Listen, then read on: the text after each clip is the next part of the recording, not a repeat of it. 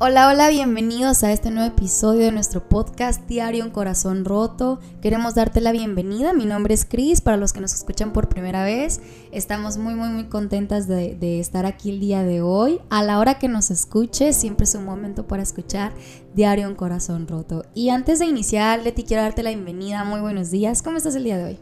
Hola chicos, buenos días. Mi nombre es Leti, obvio como Cris ya se los dijo. Por si es la primera vez que nos escucha, pues es un placer tenerte aquí. Te invitamos a oír nuestros capítulos anteriores porque sabemos que van a ser gran bendición. Y bueno, la verdad es que este tema está boom. O sea, Cris, ¿te acuerdas cómo surgió ese tema? Porque yo sí me acuerdo exactamente cómo. Sí, totalmente. Estábamos, estábamos en una conversación por WhatsApp y me dijiste, tienes que ver esto. No sé si estuve bien y me pediste como mi opinión al respecto, ¿no? Sí, te, te justo acabo de buscar hace poco el, el texto que yo te envié, que yo escribí. Ajá. Y ahí fue donde me dijiste, ¿no? Oye, se me recordó a que podemos hablar, podemos hablar de esto, pero lo pusimos como, no sé, como que ahí la verdad es que cuando se nos van surgiendo ideas, en el momento decimos, va a ser para este tema, pero al final se termina yendo para otro. Y creo que este es algo que siempre nos va a pasar. Y como ya pudieron leer el título de este bello, precioso episodio, oigan que ya estamos en el número 8. o sea, rápido. No inventes, solo una semana no hemos eh, grabado. pero de ahí, wow. Sí. Bueno, entonces, ¿quieres, quieres apoyarnos? Yo creo que este tema de sobrevivir es algo que yo creo que muchas veces subestimamos. Más que nada porque no lo vemos como algo que vaya, el título de nuestro, de nuestro podcast nos puede romper el corazón, ¿sabes? Porque lo vemos más como algo como que nos trae más frustración o cansancio, cuando en realidad pues sí te lastima, ¿sabes? Porque creo que todos hemos pasado por una etapa, una temporada, por una situación a la cual dejamos de vivir nuestra vida en plenitud para simplemente, digamos, sobrevivir a eso, ¿no? O sea, por ejemplo, hay, hay, hay muchos libros y películas que llevan este título y a mí me dan mucha risa. Por ejemplo, dice, uh, he visto títulos que dicen cómo sobrevivir a tu primer beso y no morir en el intento, ¿no? O cómo sobrevivir a la, a la secundaria, o cómo sobrevivir a, a esto, ¿no? Cuando, qué triste es pensar que tienes que sobrevivir cuando realmente puedes vivir tu vida en plenitud, ¿no, Leti? ¿Tú qué opinas de esto? Mira, yo concuerdo mucho con lo que dices de sobrevivir y, siento que pasa mucho actualmente en la edad que tenemos porque es como de, ay, estoy sobreviviendo a la semana, estoy sobreviviendo con el poco dinero que me queda del salario. Es, un término que lo usamos comúnmente, es una palabra como que puede entrar en todo. Sobrevivir a la escuela, eh, cuando te dicen estoy, que es lo importante. Es de verdad que, es algo que normalizamos porque realmente no estamos usando el contexto, o sea, la palabra como tal no la estamos usando, empleando bien. Porque sobrevivir, o sea, ya si te pones a pensar en algo más grande, es como, no deberíamos de pasar por eso. No deberíamos de pasar por una etapa en la que tengamos que sobrevivir, porque tienes que vivir, porque tienes que estar como flotando, porque tienes que estar como, pues, pues nací, ¿verdad? O sea, tengo vida y tengo que seguir en ella, o sea, da igual, ¿no? Y nos pasa mucho, nos pasa mucho y creo que más en esta generación. Esta generación está como los posts de Facebook super sad, eh, ya me quiero morir, tengo mucha tarea, prefiero morirme. O sea, es un constante, constante, constante sobrevivir. Y no disfrutas la vida de esa manera, la verdad. Y en esta ocasión, Chris y yo hicimos como nuestro hicimos como nuestro eh, definición, ¿verdad? Muy diferentes, pero yo voy a leer la mía, ¿ok? Se las voy a leer, chicos. Yo, nos preguntamos un día qué es sobrevivir para nosotras y mi definición es la siguiente. Permanecer en un estado de conformidad, un estado en el que tu amor propio está por debajo de las piedras, un estado en el que no tiene valor tu vida, un estado en el que estar bien o mal da igual, porque lo importante para ti en ese momento es estar. ¿Cómo? No sabemos. Solo te las ingenias para mínimo poder respirar. Sobrevivir. Ese es como que en un contexto más general, pues. Y Chris se enfocó Cris dijo, vamos a traer la tierra este, esta definición. A ver, Cris, para ti, ¿qué es sobrevivir? Yo creo que sobrevivir es, es algo muy complejo porque puede traer muchos significados, ¿sabes? Puede ser algo muy bueno, como cuando pasas por una situación difícil y sobreviviste a ello, ¿no? Por ejemplo, que te dio COVID y sobreviviste a eso. Ah, que te dio, vaya, cáncer y sobreviviste a ello. Pasaste un accidente y sobreviviste. Eso es, eso es un buen concepto y si lo ves así, pues está, está chido el, el decir, ay, sobreviví. Pues está bien, ¿no? Pero ¿qué pasa cuando es una situación no extraordinaria.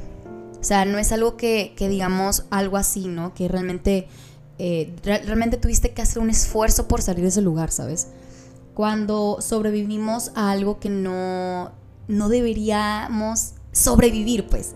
No sé cómo... Que debería ser normal. Ajá, o sea, por ejemplo, yo pienso que sobrevivir es tal cual dejar de vivir tu, tu vida en plenitud, ¿sabes? Es dejar de disfrutar de tus actividades, es entrar, como tú dijiste, en una zona de conformismo, pero también en una zona de comodidad, ¿sabes? En un lugar donde ya no tienes tal vez que esforzarte, donde al principio tal vez decías, ah, está chido, que como dijimos en, el episodio de zonas de confort, una zona de confort no es mala, siempre y cuando analices el tiempo que estás ahí, ¿no? O sea, el saber que si pasas del tiempo necesario, pues ya no se vuelve a un lugar sano, ¿verdad? Yo creo que cuando abusamos de, un, de algo así, comenzamos a sobrevivir porque dejamos de disfrutar lo que hacemos, ¿sabes? No importa lo que hagamos, o sea, incluso podemos estar en algo que amamos, pero si dejamos de disfrutarlo, si entramos como en esta rutina, se vuelve cansado, ¿sabes? Y una persona cuando se cansa experimenta muchas cosas, ¿sabes? Y, de eso vamos a hablar un poco más adelante, pero yo creo que sobrevivir realmente es dejar de vivir tu vida en plenitud. Es entrar en una rutina que te agobia y te hace esclavo que yo creo que el orden y la organización no es mala. Ojo, porque también decimos, ay, pero es que yo tengo una rutina y me ayuda. No, está bien, yo también tengo una rutina. O sea, yo también tengo mi, mi rutina del día, mi rutina de mis actividades. Tú también la tienes. O sea, el simple hecho de entrar a, trabajar una hora, salir una hora, tener tu hora de comida, ya es una rutina. O sea, el, el saber que el domingo tienes una actividad de 7 de la mañana, 7 de la noche, que por ejemplo en nuestro caso es la iglesia, eh, que el sábado yo me tengo que levantar temprano para ir a trabajar, ya se convierte en una rutina. Entonces, pero cuando ya lo hacemos como, ay, otra vez mañana tengo que ir a trabajar, ay, otra vez mañana voy a hacer esto, ay, otra vez esto, ya no estamos disfrutando de eso y nos convertimos en esclavos. Y entonces viene el hecho de que dejamos de disfrutar, ¿sabes? Y yo creo que cuando dejamos de disfrutar lo que hacemos, no importa qué es lo que hagamos, viene esta parte de sobrevivir. Que no está chido, la verdad si lo analizas no está chido, porque es como que pues qué, qué, mejor que disfrutar lo que haces, ¿no? Amar lo que haces y, y no es malo sobrevivir, pero si excedemos esta parte, yo creo que ya se vuelve tóxico en nuestra vida, ¿sabes? Se vuelve dañino. Sí, claro, o sea, y mira, el, es que el sobrevivir es literal en todos los sentidos. Por ejemplo, en un trabajo es cuando vas, haces lo que tienes que hacer porque te dicen que los tienes que hacer, ya no sonríes, ya no estás cómodo ni nada. O sea, es algo cañón porque hasta en la escuela pasa, o sea, tal vez ibas súper emocionado para entrar a esa carrera, tenías una expectativa enorme, pero hay un momento en el que te estancas, ¿no? Que, que llega ese punto en el que dices, es que en serio, ¿para qué, vine, ¿para qué estoy aquí? Esto influye todo, influye donde vives, con quienes estás y todo. Y en ese momento ya te quedas como de, pues ya, pues ya estoy aquí, ¿no? O sea, ¿qué más haces? Pasa mucho también cuando bajas de peso. A mí me pasó que cuando estaba en el proceso de bajar de peso, yo hubo un momento en el que me miraba en el... Yo ya había bajado mucho, ahorita no amigos, ahorita eh, no, no, me vayan a ir a ver a Instagram porque esto fue en el 2018, o sea, ya tiene mucho. Entonces me miraba yo en el espejo y yo le decía a una amiga, es que yo me veo gorda. Y yo ya había bajado como 15 kilos, 20. O sea, yo me sigo viendo así. De hecho, yo casi no tengo fotos en esa temporada. Y, me decía, quita el espejo, tápalo.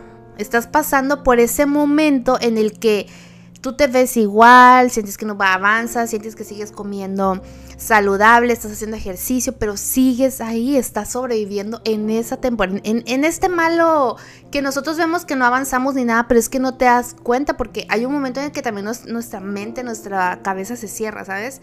Y por más cosas que estés haciendo bien, por más cosas que los... No, o sea, la mente tiene mucho poder sobre nosotros. O sea, el pensar las cosas, buscarle el porqué de la situación, nos hace cerrarnos. y a veces, exacto, ajá, o sea, estar piensa y piensa, es que, porque muchas veces queremos encontrarle el porqué a todo. No, es que estoy viviendo una buena temporada, pero ¿por qué? Seguramente viene algo peor. Ah, y empezamos a pensar ese tipo de cosas, entonces, ¿qué ha entonces ¿En qué momento vas a vivir una buena temporada? Sí, porque dejas de creer que lo mereces. De hecho, hace poco, hace unos días, estábamos, mi esposo y yo, no me acuerdo qué estábamos haciendo, haciendo un breve paréntesis, pero referente a lo que dices, que me dice, oye, me siento, me siento raro.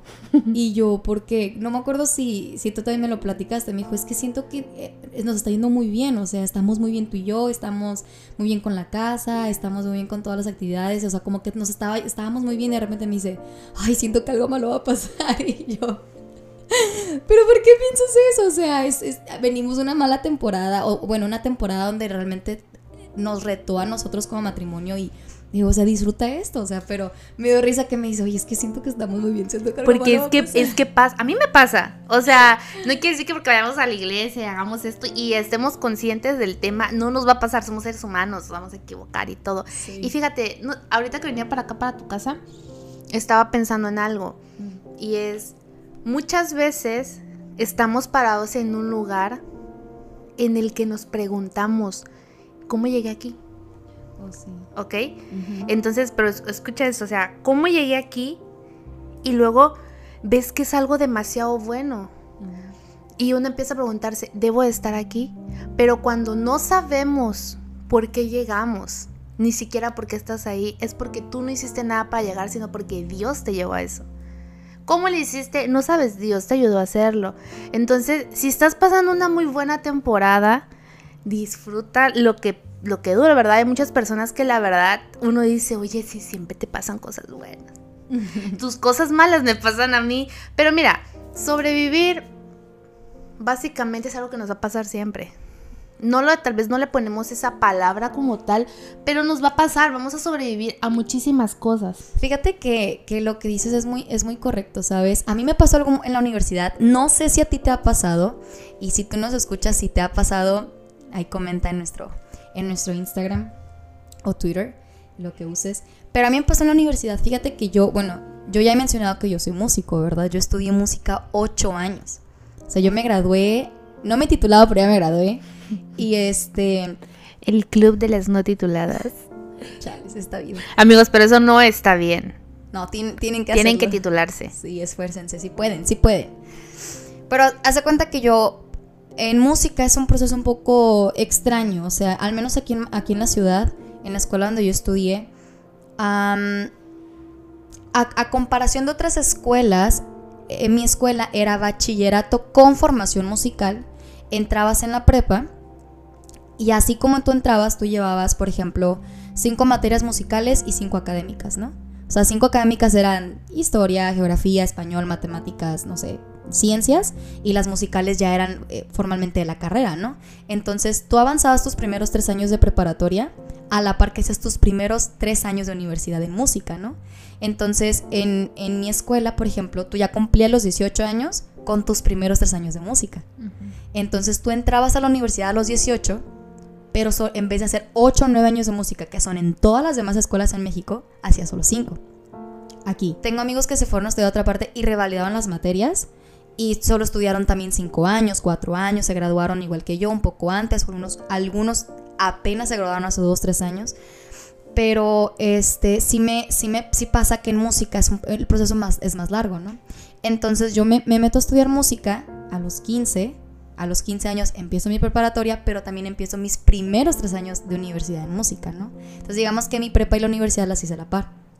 Entonces, cuando yo voy ya en mi tercer año de, eh, de, de, la carrera formalmente a la universidad, que es mi sexto año en música, yo comienzo a hartarme.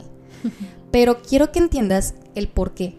Yo ya yo tenía una rutina. Yo siempre he sido, bueno, ahorita ya no tanto, pero sí, sí, en la, yo en la prepa me hice una persona muy disciplinada, pero en exceso. O sea, yo entraba en la escuela, en la, en la secundaria, prepa yo entraba a las 7 de la mañana y de lunes a jueves yo salía a las 7.10 o 7.50.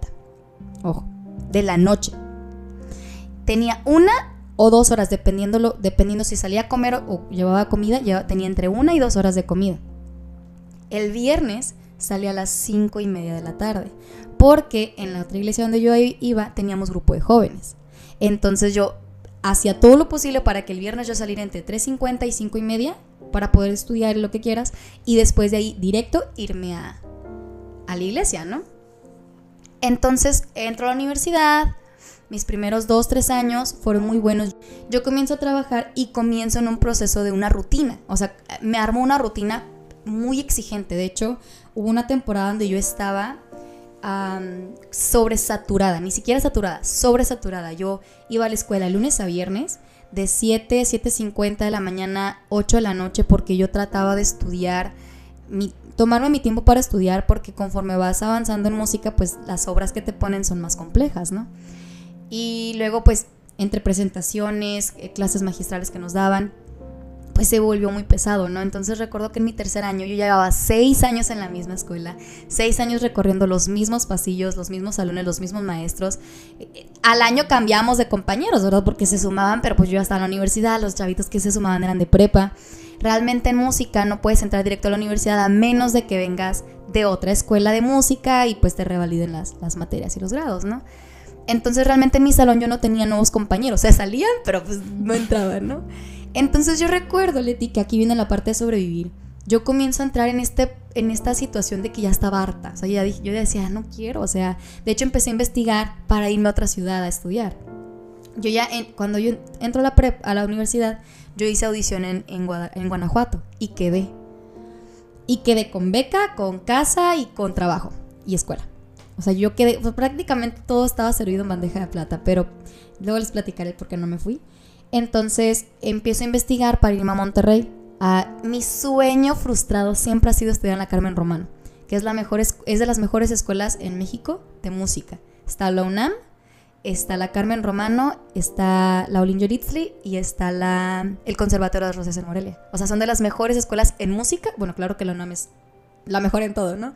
Pero en música es de las mejores, ¿verdad? Entonces dije, ah, pues está cerca, me voy y me revalidaban las materias. Tal vez iba, en vez de cursar los últimos dos años, iba a tener que hacer cuatro más, pero estaría en la escuela que yo quería, ¿sabes? Entonces comienzo a investigar para yo irme porque la verdad yo ya estaba como en ese punto de, de, de fastidio, ¿no? De que siento que estoy, hago tanto, o sea, voy a la escuela, de la escuela me tenía a veces había días que me tenía que salir más temprano para irme a trabajar, de allá me iba a la iglesia o me iba al grupo porque yo estaba ya estoy ya estaba en la iglesia donde estamos ahorita. Eh, me voy al grupo los sábados, el domingo iglesia y luego lunes escuela, trabajo y así, ¿no? O sea, ya era una se volvió como una monotonía. Ajá, exacto. O sea, una rutina que no era mala porque me mantenía activa. Sin embargo, llegó a un punto donde yo sentía que ya no estaba avanzando. O sea, era como, sigo en el mismo trabajo, sigo con mis mismas clases, eh, sigo con mi misma escuela, estoy, o sea, estoy donde mismo, lo único que está pasando es el tiempo. Es lo único que está avanzando. Estás creciendo, pues. Ajá, o sea, estoy creciendo, pero en el física, en años, en, en, está avanzando en la escuela, pero en realidad sigo sintiendo que estoy en este mismo lugar, ¿no? Entonces yo comencé a sobrevivir a esta etapa, ¿sabes? Y realmente creo que cuando pasamos por algo así, yo lo que tuve que hacer es decir, ok, ¿qué quiero? Me senté un día, estaba en mi cuarto, me senté a agarrar tal cual un cuaderno porque yo soy muy visual, o sea, yo tengo que escribir las cosas, yo tengo que verlas para decir, ok, esto es lo que quiero. Y me senté y dije, ¿sabes qué, Cris? Vamos a analizar las cosas, vamos a, a, pensar qué es lo que queremos porque no, no puedo realmente yo vivir así. O sea, me voy a graduar y voy a seguir en donde mismo, no, no está bien. Entonces lo que hice fue hacer una lista de mis sueños, ¿sabes? Y eso es lo que te voy a recomendar el día de hoy. Si estás en ese punto, dices, ya, o sea, estoy sobreviviendo a mi trabajo, estoy sobreviviendo a mi, a mi negocio, estoy sobreviviendo a mi escuela, incluso al, lugar donde estoy viviendo, te voy a animar a que hagas una lista de tus sueños, ¿sabes? De tus metas. Tal vez, eh, tal, tal vez no hagas como un, un, paso a seguir como lo habíamos dicho en los procesos, pero sí es una lista de las cosas que tú sueñas, ¿sabes? Y eso te va a animar a decir, ¿sabes qué? No estoy ni siquiera cerca del número 10, o sea, entonces tengo que hacer un cambio, es lo que yo hice. Dije, ¿sabes qué? Ya no estoy a gusto en mi trabajo, renuncié. Dije, lo peor que puede pasar es que mis papás me vuelvan a mantener al 100%, porque pues yo ya, o sea, yo me compraba mis cosas, yo ganaba mi dinero, yo hacía mis cosas, a pesar de que mis papás pues ya me pagaban la luz, me compraban comida, ropa, etcétera, pues yo ya, o sea, mis gustos, mis de que yo, ah, yo quiero esto, pues yo me lo compraba, ¿verdad? Ya no dependía eso de mis papás. Y lo peor que puede pasar es esto.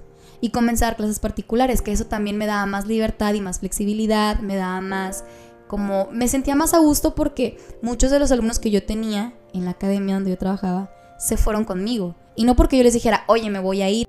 Pero, pero honestamente me ayudó mucho el hacer una lista de lo que quería.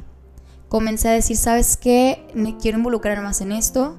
Y eso hizo que yo dejara de sobrevivir para comenzar a vivir mis sueños, ¿sabes? Comencé a hacer cosas nuevas, eh, em, comencé a conocer personas nuevas, me di la oportunidad de salir con mis amistades, ¿sabes? Cosa que yo cuando trabajaba no podía, porque honestamente trabajaba y estudiaba y si tú haces esto, tú sabes que esto es complicado, en el sentido de que es pesado, pues. Es pesado porque no descansas bien, porque llegas y llegas a tu casa tarde, todavía tienes que cenar, bañarte, hacer tarea. Es un relajo. ¿Eso no te pasó en esta última vez cuando trabajabas? toda la semana. Siento que te pasó porque yo te miraba y era como, se los juro, o sea, ahorita a veces terminamos de servir el domingo y es como de, como yo ese día que estaba friegue y friegue que quería boneless y no había de barbecue. Bueno, eso no le podía yo decir a Chris, vamos a cenar. Porque Chris cuando trabajaba toda la semana, es, el domingo era su día cero. O sea, tú mirabas a Cristina saliendo de la iglesia a las que 8 de la noche y ya iba en modo avión.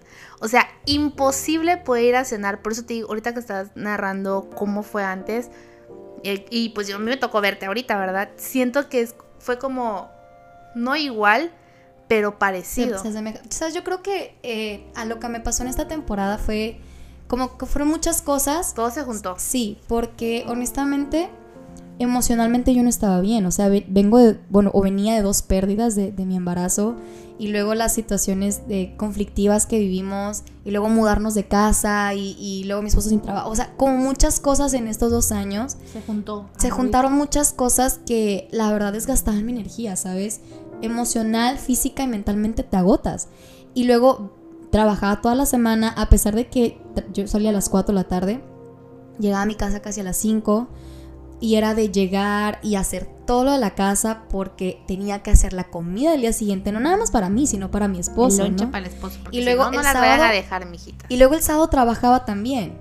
Y luego el domingo todo el día iglesia. Y ojo, no me estoy quejando de absolutamente nada, solo digo que se volvió muy pesado y yo sentía que ya no descansaba. O sea, todos los días me levantaba muy temprano, a veces no me dormía temprano por hacer lo que, te, lo que tuviera que hacer. Entonces comienzas a sobrevivir, incluso ya ni siquiera por, por gusto, sino por necesidad, ¿sabes? Ya no es como que dices, ay, tengo estos sueños y realmente salir de tu rutina, o sea, como es lo que te decía, o sea, yo tuve que sentarme, de hecho, eh, yo no regresé a trabajar, pero yo le dije a mi esposo, ¿sabes qué? Necesito esto, necesito esta temporada, necesito reenfocarme, necesito tomarme un tiempo tanto para nosotros como para mí, o sea, yo necesito estar en mi casa echando la flojera del mundo, eh, si voy a salir a hacer ejercicio, qué chido, si no descansar, pero tomarme este tiempo para mí, ¿sabes? O sea, de decir, necesito descansar, replantearme. Y eso también es un buen consejo. O sea, si tú estás en esta temporada dices, estoy sobreviviendo a esto, tómate un tiempo. No es malo ponerse una pausa en tu vida para pensar las cosas y tal vez reestructurar tu camino, ¿sabes? No es malo. No pienses que por hacer esto estás fracasando en tu vida. O sea, no lo estás haciendo, al contrario, estás tomando un nuevo camino para llegar a tus sueños. Sí, fíjate que cuando yo me vine para, acá, em, a mí me dijeron algo, o sea, me acuerdo que la primera semana que estuve aquí me llegó un mensaje de alguien que amo con todo mi corazón y me dice, ¿cómo estás? Así como, hola, ¿cómo estás? ¿Estás bien? ¿Cómo te sientes? Porque antes de venirme esa persona me dijo, ¿sabes qué? Si en algún momento te quieres venir, aquí está tu mamá, aquí está la iglesia, aquí está la casa, o sea, no tengas miedo y no te vayas a sentir como fracasada, ¿no? Y cuando llegué, o sea, era un eran mensajes de ¿cómo estás? ¿Vas bien? ¿Cómo te has sentido? Esto y el otro, estoy orando por ti, todo. Y fíjate que ese tipo de personas que están como que al pendiente a mí me hizo sentir como, ok, sabes, lo voy, voy a intentar irme, voy a intentar ver cómo van las cosas.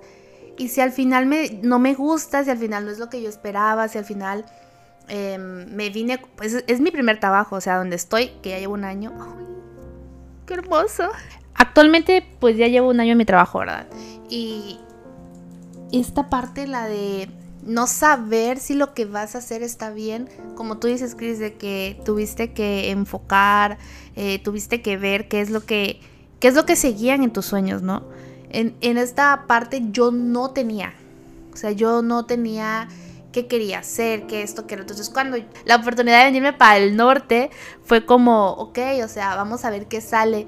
Y de verdad que lo que les decía hace rato, o sea, a veces no sabemos cómo llegamos aquí, porque sí, si te pones a pensar, empiezas a ver como de, ah, me fui por aquí, luego por aquí, luego por esto, pero a veces son tantas cosas buenas en poco tiempo que uno no, no puede ver realmente cómo pasó. Y eso me pasó a mí. Pero cuando yo estaba, eh, cuando yo salgo de la prepa, no pasé mi examen dos veces en la universidad. Entonces yo me fui a, a la Ciudad de México. Viví solamente seis meses, pero creo que creo que lo había contado, ha sido lo peor. ¿Por qué? Porque yo nada más iba a clases, primero iba de lunes a jueves. Y después mi horario se redujo a lunes a miércoles. Y después nada más iba lunes y miércoles. Pero yo no, o sea, yo no conocía a nadie allá, solo a mi tía que vivía enfrente de mi departamento. Pero estaba todo el tiempo sola, sola. ¿Sabes a qué me dedicaba? A ver series. O sea, tú hablas conmigo y yo era como de, me dormí tardísimo viendo series y no sé qué. Llegaba a la casa de mi tía, comía, bla, bla, bla. Me iba al DEPA em, y volví a ver series. Mi vida era estar, mi cuarto estaba súper oscuro. Estar encerrada en mi cuarto, esa era mi, mi vida, ¿sabes? Y yo sentí que me estanqué. O sea, sí, la verdad es que esos seis meses estudié eh, maquillaje profesional. Que no me pidan que las maquille, por favor, porque lo usé para mí. o sea, fue como un curso de automaquillaje para mí. No me gusta maquillar a las personas, definitivamente. Hubo una temporada que después de eso que todos me decían, mis hermanas decían, hey, maquillame. No me gusta maquillar a las personas, me gusta maquillarme a mí. Pero después de decir esta frustración que tuve, que gracias a Dios ahorita ya no me lo piden, em, yo me empecé a sentir así, o sea, como estoy yendo pues porque ya estoy aquí. Y yo sentía que si le decía a mi mamá, o sea, mi mamá en esa temporada no tenía dinero ¿Cómo le hacía? La, para empezar, la colegiatura era cara porque, porque la escuela estaba en Polanco.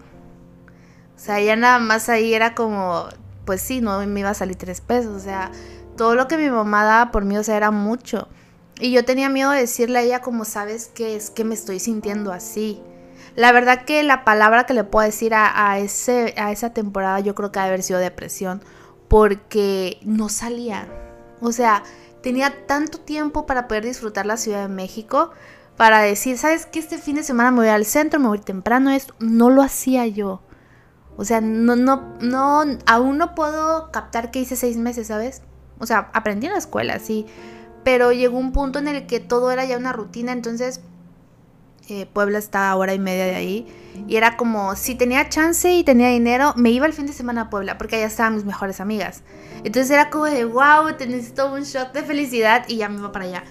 Pero yo me acuerdo que empecé a ver la universidad. Yo empecé a buscar, a buscar, a buscar. Y en diciembre, antes de que llegara diciembre para las vacaciones, yo le a mi mamá, ¿sabes qué mamá? Yo ya quiero entrar a la uni. Nunca había deseado tanto entrar a la universidad como esa vez. O sea, yo era de mamá, ¿sabes qué? Ya me quiero regresar. Pero ¿cómo te vas a regresar? Y yo, no, ya no puedo estar aquí, mamá. Y entonces nunca hablé de ese tema con mi mamá, pero mi mamá vio la urgencia que yo tenía de regresarme a Chiapas, o sea, regresarme con ella. Y fue de verdad que sin... Atrévete a hablarlo, ¿no? O sea, atrévete a decir, ¿sabes qué? No es lo que yo esperaba. Claro, no lo vas a hacer cinco veces, ¿sabes? O sea, más cuando estás en la carrera, o sea, también ubícate un poco, pero si sientes que no es tu momento para hacer algo, no lo hagas. Si no te sientes preparado, no lo hagas. Pero si lo quieres hacer y no sabes cómo, busca la ayuda, busca la manera para lo que quieras hacer, lo puedas lograr.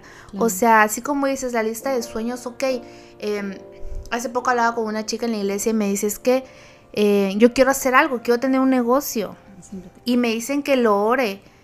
Pero ¿cómo lo, o sea, cómo le voy a pedir a Dios que me dé un negocio? Y yo, ¿cómo no se lo vas a pedir, sabes? O sea, ¿cómo no vas a tener dirección si a la primer, a lo primero que puedes pedirles a Dios? O sea, si es su voluntad, si quieres si Él quiere eso para tu vida, te lo va a dar, le dije. Y cómo en tus sueños puede ser específico. En la iglesia siempre nos dicen, Dios es un Dios de detalles. Es decir, si tú se lo pides así, ya está, y Él cree que va a ser lo mejor para ti, te lo va a dar.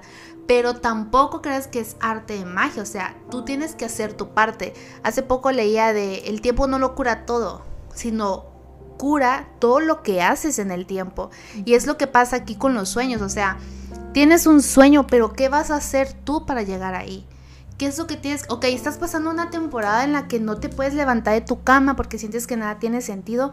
Oye, párate. Yo sé que es demasiado difícil, ya pasé por ahí, sé que no es bonito no tener ganas hoy y mañana tener todas las ganas, pero oblígate, o sea, ok, ahorita no tienes una rutina, hazte una rutina obligatoria. ¿Para qué? Haz un checklist de las cosas que tengas que hacer. Yo la verdad no lo hago pero es un consejo que les puedo dar. ¿Por qué? Porque yo no lo hago porque sí puedo hacer mis actividades en todo el día. O sea, a veces he hecho mucha flojera en la mañana, pero es algo que tengo. Por ejemplo, no he editado el episodio pasado. Sé que hoy lo tengo que hacer sí o sí, pero tengo una fecha límite, ¿saben? Haz lo mismo tú. Si tienes cosas que hacer y tienes que entregarlas tanto, ok, tengo hasta tal hora para empezarlo a hacer. O sea, yo sé que a veces muchas personas están así, es que no has pasado por esto, es que tú no has vivido esto, es que no, no te sientes como yo me siento. Pues gracias a Dios ahorita no me siento así, pero créeme que para todo hay una salida. Para todo hay una salida y si empiezas poco a poco a hablarle a Dios, o sea, no quiere decir Dios sáname, simplemente dile, la verdad es que hoy me siento bien mal aunque todos los días le digas a Dios que te sientes mal, no hay problema. Dios lo sabe, pero necesita que salga de tu boca. O sea, Él en algún momento te va a sanar. Hoy no vamos a entender por qué estamos pasando por eso. Yo he pasado muchas temporadas en las que les decía a Cris ese día, o sea, el proceso más largo que he vivido es el de mi papá. Años, años de mi autoestima, todo ya sé que ahora ya tuvo que ver con cómo me sentía por eso, ¿sabes? Y yo nada más quiero decirte que realmente al final del túnel hay una luz, o sea, hay una luz que te, que te está guiando, porque si ya llevas en esa temporada, en esa mala temporada un año y, o sea, y a veces a mí hace poco me decían, ¿sabes qué? Es que a veces yo no sé cómo estoy aquí. O sea, yo no, no sé, yo ya no tengo fuerzas, yo no tengo esto. Y le dije, es que Dios te tiene aquí. Si tú sabes que no has hecho nada como bueno, entre comillas, entonces es porque Dios te tiene aquí. Es porque no te, no te has podido rendir porque Dios te está llevando, Dios te está sosteniendo. Y a veces suena como un poco complicado creerlo, ¿sabes? Porque empieza la otra parte, Cris, la parte en la de, pero entonces ¿por qué me trajo para acá? O sea, es algo que vamos a vivir. Siempre te van a, o sea, siempre van a llegar en algún momento esos pensamientos, ok, si Dios no quiere eso para mí, ¿por qué estoy aquí? Pero realmente es porque tienes que aprender una lección. A alguien vas a conocer esa temporada. Por ejemplo, Cristina y yo nos conocimos en una mala temporada de su vida. O sea, estaba pasando por algo demasiado fuerte y nos y ahí fue como nos empezamos a llevar. Y después eh, ya que va saliendo de esto, empezó el podcast. O sea, saben, siempre viene algo bueno. Siempre hay. Em, siempre hay frutos después de lo que atraviesas, pero tú tienes que poner de tu parte. A veces es demasiado complicado, pero no imposible. Claro, sabes, algo que yo creo que trae mucho estas temporadas como de sobrevivir a lo que estamos pasando, es mucho desánimo, ¿sabes? Pierdes como las, incluso las ganas de hacer cosas nuevas. Y aunque te digamos, haz algo nuevo y eso, y yo muchas veces escuché el, y es algo nuevo, o sea, anímate a hacer esto o lo que sea. Pues? Es como de, Exacto, pero es como ¿De dónde agarro las fuerzas para hacerlo? Las ganas también, porque también puede venir el, miedo cuando dices, bueno, ok, lo voy a intentar, pero luego vienen las preguntas de, ¿y si no me sale? ¿Y si no está bien? ¿Y si lo hago mal? ¿Y si quedo en ridículo? Lo que sea, o sea, pasan muchas cosas y esto es simplemente por el desánimo, ¿sabes? O sea, perdemos el desánimo, perdemos el interés tanto a lo que estamos haciendo como a hacer cosas nuevas, ¿sabes? Y esto es muy triste porque realmente esto puede llevarnos, o sea, arrastras, o sea, no, sé cómo explicarlo, pero realmente el desánimo es algo muy feo. ¿Qué otra cosa crees que puedas, pueda traer el, esa temporada de sobrevivir, ¿sabes? el cansancio. El cansancio porque lo va a traer desde mental, emocional, físicamente. Cansancio porque piensas muchas las cosas. Porque eh, estás como que muy, ¿cómo se le llama esta palabra? Indeciso en qué vas a hacer. O sea, va a haber un cansancio sí o sí porque por eso estás así. Si no, si, si no tuvieras desánimo, no vas a tener cansancio porque tienes pilas, ¿sabes? Porque, ok, andas con todo menos con miedo, pero el cansancio va a llegar, o sea, va a haber un momento en el que vas a estar agotado. Ese llega como que tu día cero, ¿sabes? Tu hora cero, en el que no sabes qué hacer porque no tienes las fuerzas. O sea, no tienes las fuerzas de mover un dedo, de, de hacer esto, de hacer el otro. Y ese tipo de cansancio puede traerte muchos problemas. Porque, no sé, a, veces tienes un trabajo en el que tienes que entregar cosas y no las entregaste, por ejemplo, por ese cansancio que tienes, que la verdad no es porque no quieras, sino porque simple y sencillamente ya no puedes más, ¿sabes? Sí, yo creo que también esta parte de, del cansancio y el desánimo trae mucha frustración, ¿sabes? Enojo y trae frustración. ¿Por qué? Porque no estamos logrando lo que queremos. No estamos llegando a donde, a donde deberíamos en teoría llegar, ¿no? Que, porque nuestro plan de vida que nos hicimos al salir de la universidad o al entrar a la universidad no está yendo como queremos, ¿sabes? Y no estamos en ese punto donde nosotros, dentro de nuestro plan de vida, deberíamos estar, ¿sabes? Y este enojo hace que toda nuestra vida no nos funcione. Incluso nos llevemos entre las patas a personas que nos rodean, ¿sabes? El simple hecho de, de estar enojados ya hace que le hablemos mal a alguien, que respondamos mal, que tengamos una mala actitud y entonces digamos que se vuelve como unas, como un, sí, o sea, como un nudo, ¿sabes? O sea, es, una cosa lleva a otra y todo eso es una reacción en cadena que nos lastima, ¿sabes? Y de alguna manera rompemos el corazón de alguien y nos rompemos nuestro corazón, ¿sabes? Nosotros mismos, porque estamos enojados todo el tiempo, porque estamos frustrados. Y ¿sabes algo? Queremos darte algunos consejos prácticos que en realidad no, es tanto como un consejo, sino es, es queremos ayudarte a cambiar tu perspectiva ante esto. Algo que puedas hacer. Ajá, y la verdad, yo creo que a veces en nuestra vida profesional, eh, emocional, eh, relacional, creemos que poner una pausa es sinónimo de fracaso, ¿sabes? Y no es así. Poner una pausa a tu vida incluso es sabio. ¿Por qué? Porque estás diciendo, a ver, esto no está bien, no está resultando como yo quería, ok, pausa stop a esto. ¿Qué vamos a hacer? ¿Qué voy a hacer? Ok, voy a reestructurar mi plan de vida. No es tal vez lo que yo quería, pero puedo tal vez hacer otra cosa que me puede llevar a un éxito profesional, emocional, físico, mental, lo que tú quieras, pero te va a llevar a un, a un nivel de éxito que tal vez no es lo que tú querías en la universidad, pero es lo que necesitas ahorita, ¿no? Poner pausa no es malo y no es sinónimo de fracaso, al contrario, es una decisión prudente porque estás diciendo que ya no estoy donde, o sea, no estoy donde quiero estar, pero tampoco voy a seguir avanzando porque si no me voy a frustrar más y esto puede terminar muy mal. Entonces, no creas que ponerle un alto a lo que estás haciendo, ponerte una pausa, tomarte un descanso es malo al contrario, te va a ayudar mucho a refrescar tu mente, a, pedir consejo, a, pedir ayuda. Entonces, creo que eh, tomar tiempo, o sea, tomarte un descanso, una pausa, no es malo. Al contrario, creo que es, algo ideal. Aparte, evitas el daño a las terceras personas. Claro, claro. Y el otro consejo que queremos darte es toma tiempo. Toma el tiempo que necesite tomar esto que estás viviendo. Sé paciente. Sí, demasiado. O sea, sé paciente contigo mismo, porque a veces quienes más nos dañamos somos nosotros mismos. Como que es que como no puedes salir de aquí.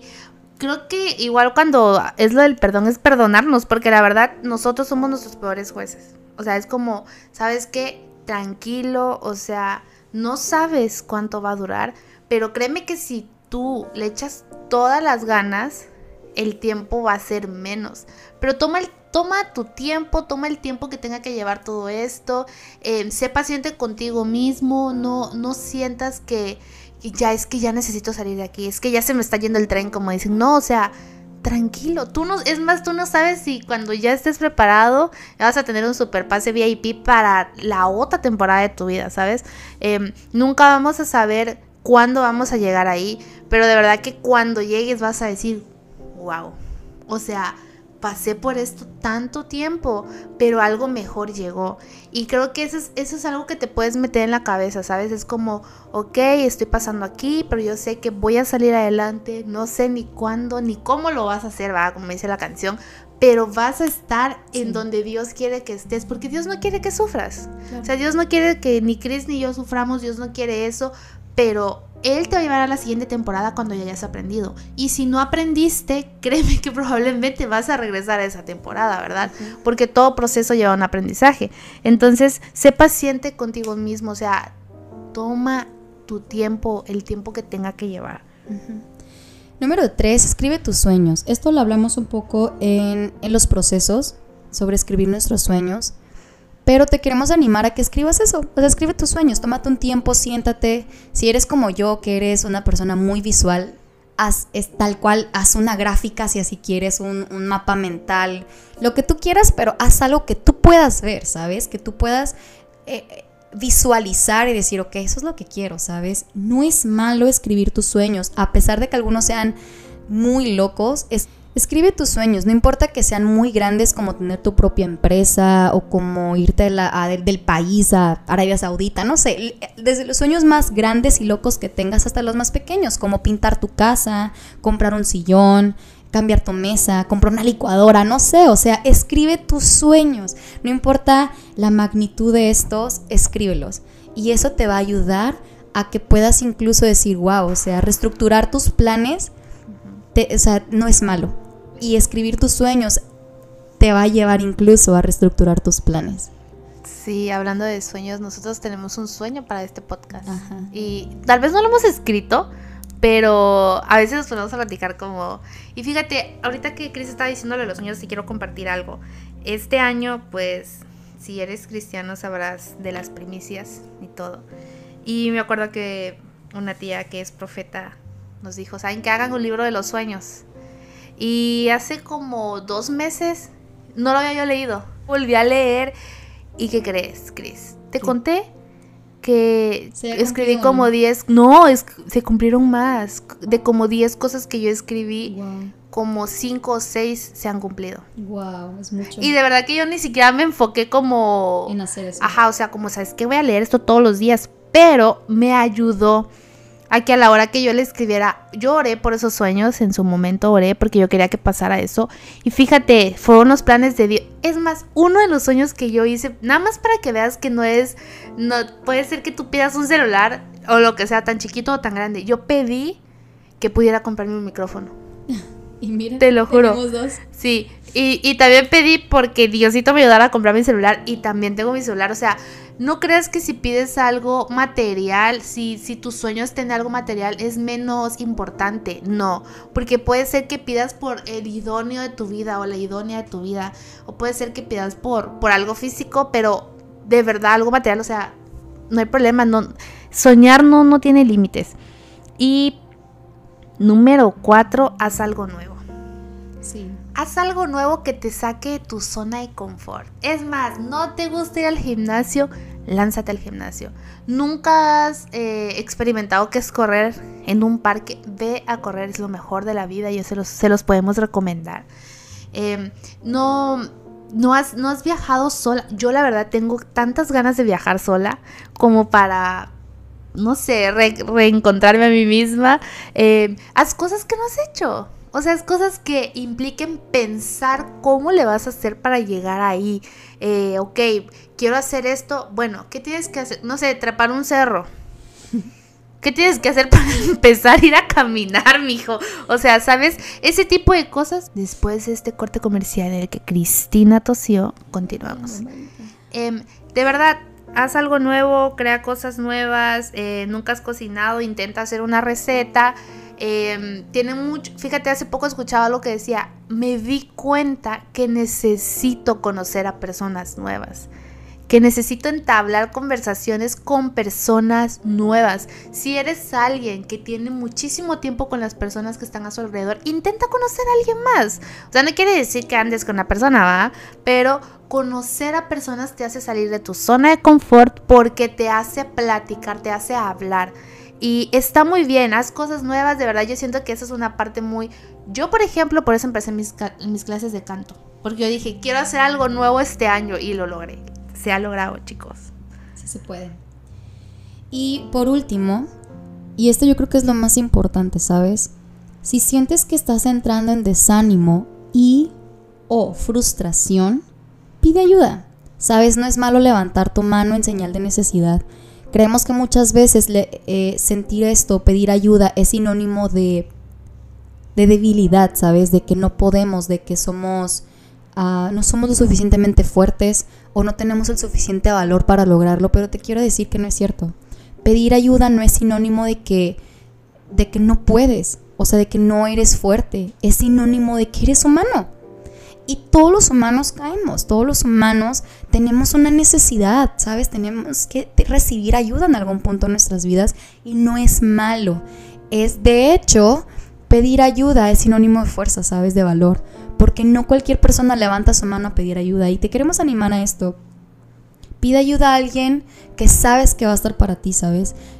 Que, sabes que, que, te va a dar un buen consejo. No vayas con cualquier persona a decirle, oye, estoy pasando por esto, porque a veces va a haber personas, te vas a encontrar con esta clase de personas que te van a decir, pues ríndete o deja todo y haz otra cosa, que no es malo dejar lo que estamos haciendo por cambiar nuestra vida, pero sí te queremos animar a que vayas con las personas correctas. Pide ayuda a las personas correctas, a personas que ya han pasado por tu situación o algo similar y te van a dar un buen consejo, ¿sabes?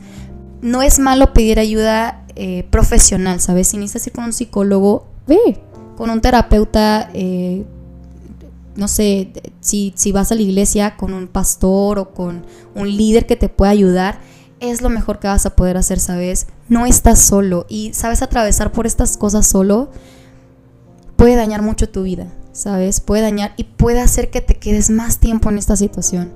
No es, necesario que sobrevivamos. Dios nos ha dado una vida para que la vivamos en plenitud, ¿sabes? Y por último te queremos dejar con esto. Jeremías 29:11 dice, mas yo sé los planes que tengo para ustedes son planes de bien y no de mal, para darte un futuro y una esperanza. Dios tiene planes impresionantes para tu vida, planes que tú no sabes que van a traer, van a traer, ah, tanta felicidad, ¿sabes? Y estos planes que Dios tiene para nuestras vidas puede, y es lo más probable, no sea nuestro plan de vida.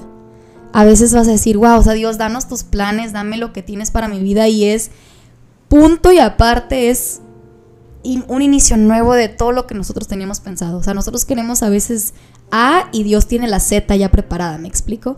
Entonces, confía en que Dios tiene un plan para tu vida. Es un plan que no es para darte frustraciones, dice es para darte esperanza y la esperanza solo viene de parte de Dios. Entonces, queremos animarte a esto, ¿verdad, Leti? Sí, y ahorita que decías eso de los planes que a veces uno tiene para uno mismo y de repente ¡fum! llega algo y ¿dónde quedó mi plan? pues el Dios, Dios llegó y fue como le pegó una patada a los tuyos, porque a mí me pasó eso, yo quería ser ingeniera industrial y trabajar en una industria y soy ingeniera industrial, sí lo soy, pero vendo bolsas. Siempre que me presento así como soy ingeniera industrial, pero vendo bolsas y, y ropa y esto y el otro, pero mi plan se fue total. Mi plan era vivir en Puebla o en Querétaro o en Monterrey, pero trabajando en una industria. Y mírame dónde estoy viviendo. Si estoy trabajando. Fíjate, algo que de los sueños que no importa. Yo siempre quise vivir en el norte.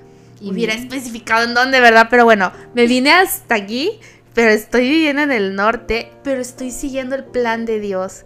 Y cuando sigues el plan de Dios, se los prometo, nada va a ser Em, ya no te vas a sentir así. Es, es difícil como encontrar cómo llegar, ¿verdad? Pero las puertas se van abriendo. Y si tú esperas tal vez un trabajo en el que te bendigan con, pues de verdad que necesitas eh, el dinero, va a llegar porque Dios no quiere que suframos, ¿sabes? Solamente ten paciencia, eh, tente paciencia a ti mismo, el tiempo no te preocupes, o sea, de verdad que cuando ya vayas en el, en el buen camino que Dios quiere para ti, tal vez ahorita lo que estás aprendiendo es que deja de andar pensando en ti mismo, tú mismo, tú mismo, deja de estarte poniendo cosas tú mismo y tal vez lo que Dios quiere que aprendas es, ¿sabes qué? Sigue mi camino. Sigue mi camino y todo va a estar bien. Sé generoso, ayuda a las personas, porque si todo nos, ahora sí como diciendo, nos echamos para nosotros mismos, pues qué onda, ¿no? O sea, sé generoso, ayuda a los demás, si alguien te habla, contéstale, dale un consejo. O sea, podemos hacer muchas cosas, muchas cosas para poder salir adelante y haz algo nuevo. O sea, de verdad yo siento que eso hacer algo nuevo te va a retar mucho. Te va a retar mucho porque dejamos de hacer lo que comúnmente hacemos. Entonces, chicos, de verdad, eh, gracias por oírnos el día de hoy. Siento que es un tema que salió, ahora sí, un as bajo la manga. Eh, pero es un tema muy importante. Tenemos muchísima, eh, ¿cómo se dice?, visión sobre este podcast y algo que nos ha impactado mucho es que personas cercanas a nosotros lo están oyendo. Entonces sabemos que Dios va a obrar, va a obrar en cada una de las personas porque a veces necesitamos oír para identificarnos y saber que algo está mal o algo va muy bien y que tienes que procurar eso que va bien, ¿sabes, Chris? Y me da mucho gusto que hoy podemos que hoy pudimos grabar. Me da mucho gusto estar contigo. Y chicos, espero les haya encantado este episodio. No olviden compartirlo, please. Si tú sabes que hay alguien que necesita oír esto, eh, compártelo. O sea, no es para hacernos más famosos a nosotros, pero es una palabra de aliento, ¿verdad? Eh, nos pueden buscar. No olvides que puedes pedir ayuda profesional. en la iglesia nos dicen que sí, obviamente Dios nos ayuda en todo, pero a veces uno mismo tampoco puede, ¿verdad? Y buscar ayuda está bien. Entonces, cuídense mucho, que Dios los bendiga y síganos en nuestras redes sociales. Sí, nos puedes encontrar en Instagram como ah, arroba diario en corazón roto MX y nos vemos pronto. Gracias por, no, bueno, nos escuchamos pronto. Gracias por escuchar este, este episodio. No te pierdas los episodios pasados y no te pierdas los siguientes que van a estar increíbles. Nos vemos en el siguiente y gracias por escucharnos. Bye. Bye.